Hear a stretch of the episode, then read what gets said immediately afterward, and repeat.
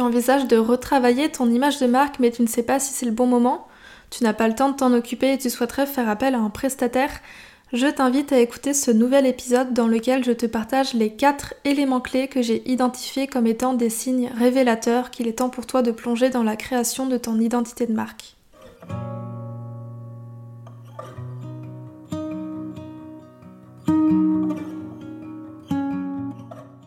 Bienvenue sur le podcast Balade créative, le podcast qui te donne des conseils en stratégie et identité de marque pour améliorer ta communication.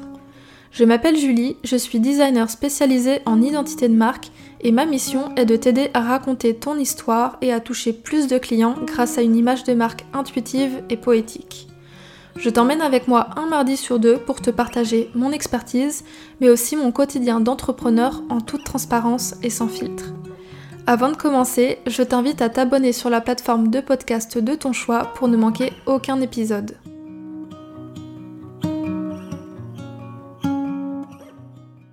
Avant de commencer, et si tu n'es pas familier avec les termes stratégie de marque et identité de marque, je te conseille vivement d'aller écouter l'épisode 2 où je t'explique en détail de quoi il s'agit.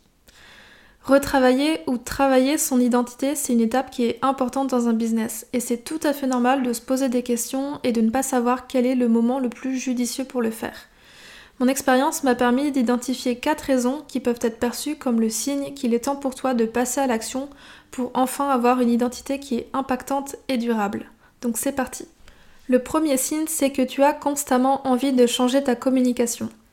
Lorsque tu crées ton entreprise, tu n'as souvent pas le budget pour faire appel à un graphiste pour ton identité. Et dans ce cas-là, il y a souvent deux solutions qui se présentent.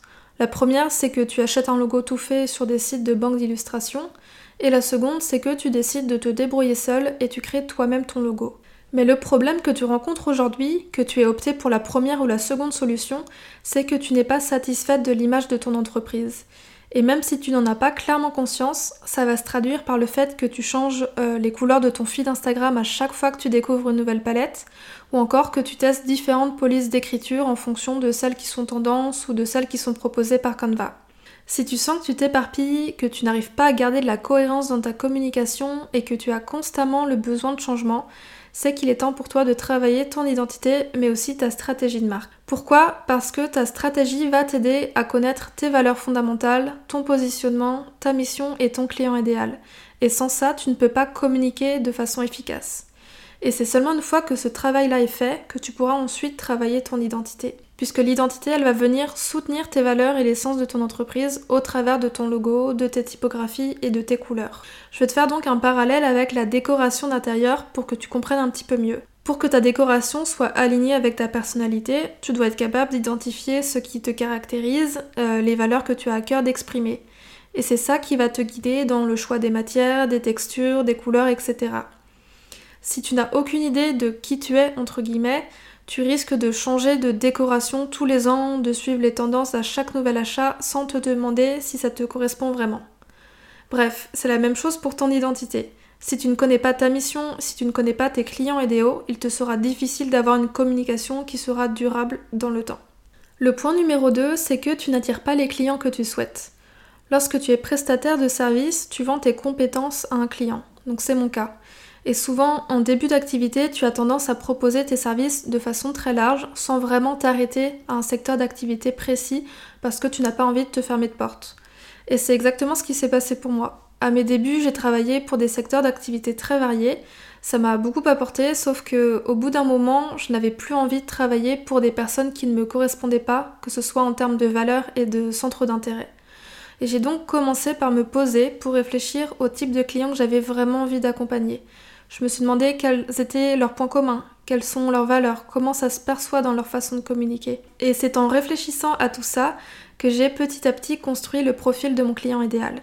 Et aujourd'hui, je sais qui j'ai envie de toucher et je sais comment adresser ma communication pour attirer ces personnes-là. C'est pour ça que connaître ton client idéal, c'est vraiment essentiel pour axer ton message et ta communication et pouvoir attirer des clients qui te ressemblent. Donc petite parenthèse, euh, si tu souhaites approfondir ce travail du client idéal, j'ai créé un workbook qui regroupe une trentaine de questions qui vont vraiment t'aider à définir précisément ton client idéal.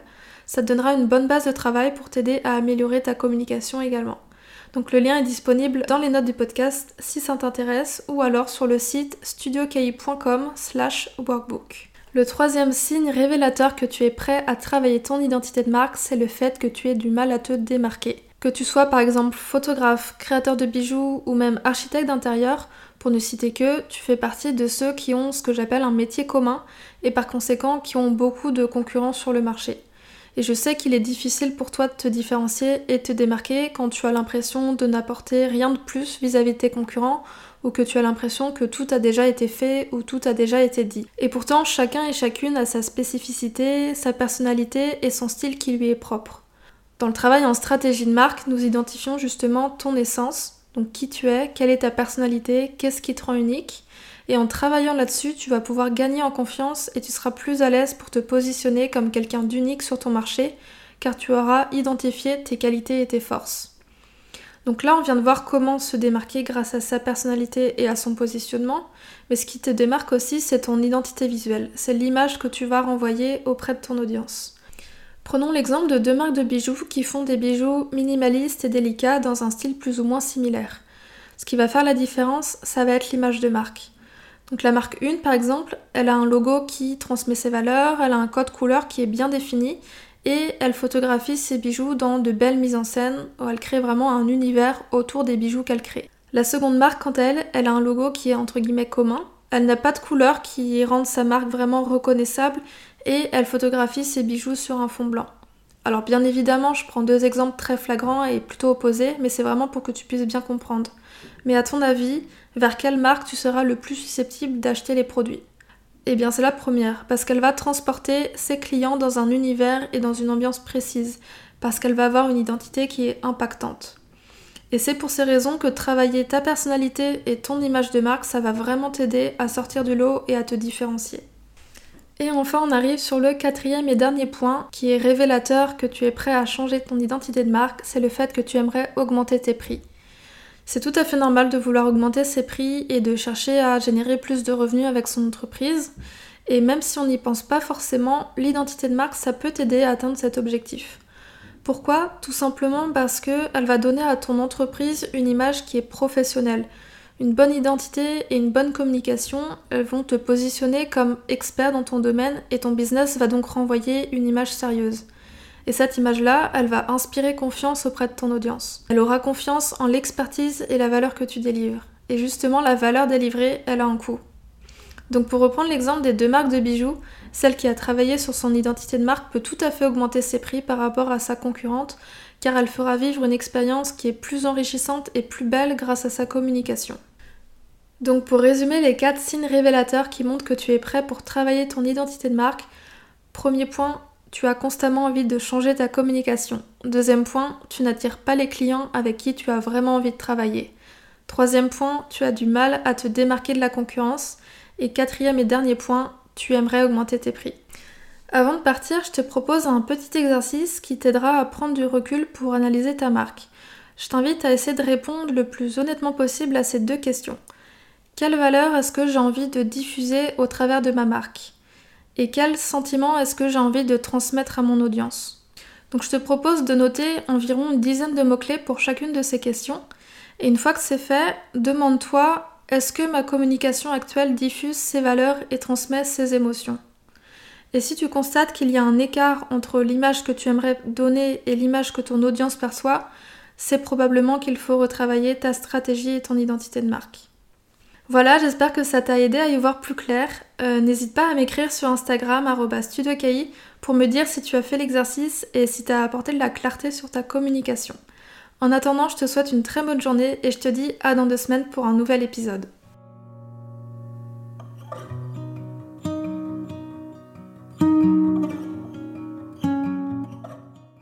Merci d'avoir écouté cet épisode jusqu'au bout. Tu retrouveras toutes les notes du podcast et les mentions sur le site www.studiocahi.com rubrique podcast. Avant de partir, et si l'épisode t'a plu, je t'invite à me laisser une note de 5 étoiles sur Apple Podcast. Ça prend seulement une minute et ça m'aiderait énormément à faire connaître le podcast. Tu peux aussi partager une story sur Instagram en me taguant studiocahi pour que je puisse la voir et la repartager. Merci pour ton soutien et je te dis à très vite pour un nouvel épisode de Balade créative.